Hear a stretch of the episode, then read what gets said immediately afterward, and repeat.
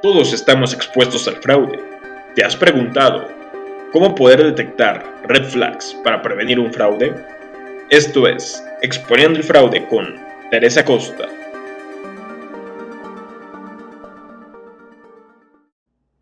¿Qué son las banderas rojas o las red flags? Detrás de cada persona que comete un fraude, un delito o una actividad corrupta, hay un comportamiento o una circunstancia que lo ha motivado. Y las banderas rojas son una serie de alertas que debemos observar detrás de estos comportamientos para tenerlos en cuenta tanto en la prevención como en la detención del fraude. Detrás de un acto fraudulento existe una bandera roja, pero aguas, es importante tener en cuenta que la existencia de una bandera roja no significa necesariamente la existencia de un fraude. Sin embargo, nos pueden ayudar muchísimo.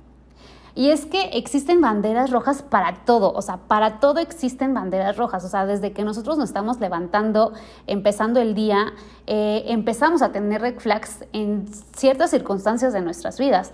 Por ejemplo, eh, estás tratando de salir con alguien y estás conociendo a un chico o una chica y de pronto en ese proceso se presentan varias banderas rojas que muchas veces ignoramos y al término pues nos termina yendo, pues no tan bien, ¿verdad? Y de pronto decimos, chin, pero si estaba esta red flag, ¿cómo es que no la vi?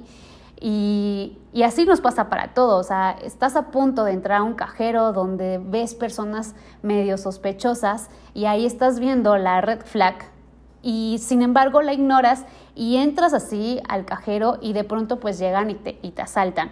Y también dices, pero si yo lo vi, o sea, vi esa bandera roja y, y la ignoré completa completamente, ¿no?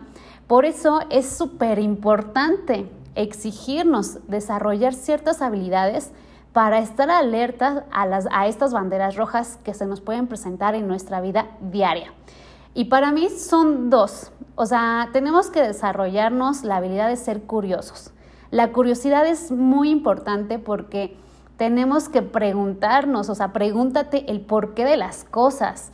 Esto te ayudará a adquirir nuevos conocimientos constantemente y a preguntarnos si es el camino correcto o no. O sea, ¿qué le sucede a un niño?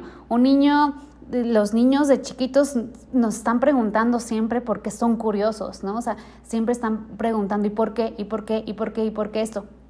Porque tienen esa curiosidad. En el transcurso de, que vamos nosotros ya creciendo a la vida adulta, pues vamos perdiendo esa curiosidad y, es algo que nosotros tenemos que empezar a, desarrollar esta habilidad. Otra habilidad es la intuición. O sea, la intuición es algo que todos tenemos y que la intuición es algo que no se equivoca. O sea, desde mi punto de vista, creo que la intuición es algo que, que jamás, jamás, jamás falla.